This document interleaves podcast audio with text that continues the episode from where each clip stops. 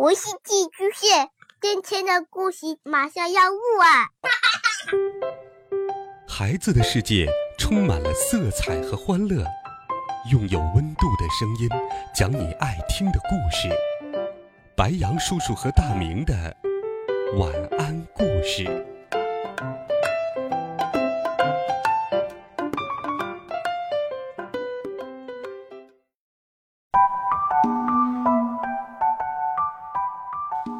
小朋友们、同学们，大家好，欢迎收听白羊叔叔讲故事。今天，白羊叔叔给大家准备了新的好听故事。你听说过波西和皮普这对好朋友吗？他们的生活经历同样有趣，一起来听波西和皮普下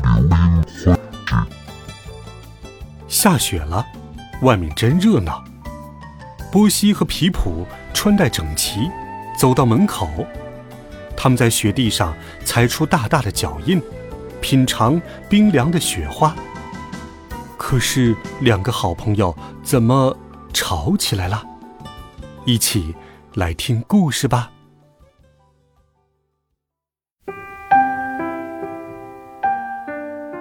这一天，雪下得真大呀！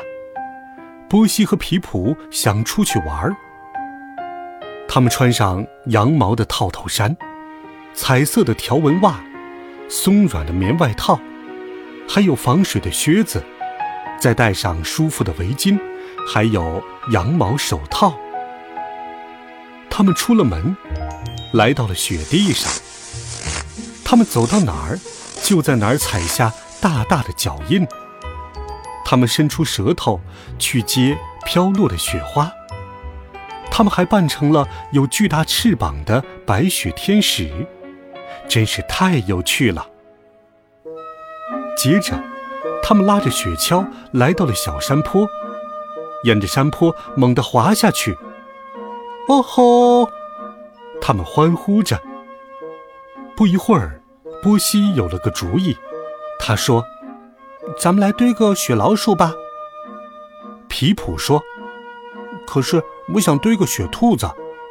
雪老鼠，波西说。雪兔子，皮普说。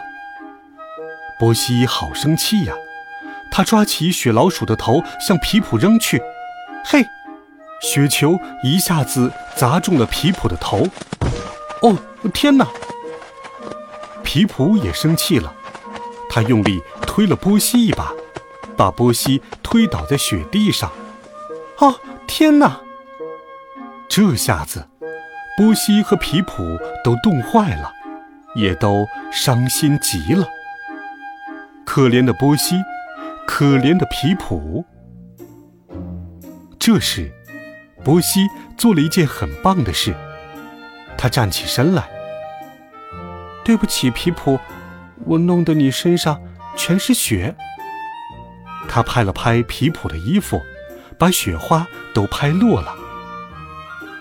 对不起，波西，我不该推你。皮普说。他也拍了拍波西，他们的雪从身上抖落了。他们想回家了，家里又舒服又暖和。回到家里，他们脱掉了弄湿的衣服。然后，他们拿出橡皮泥，捏起了小老鼠和小兔子。他们又捏了好多小青蛙、小鸟和小猪，还有大象、奶牛和长颈鹿。哦，真是太棒了！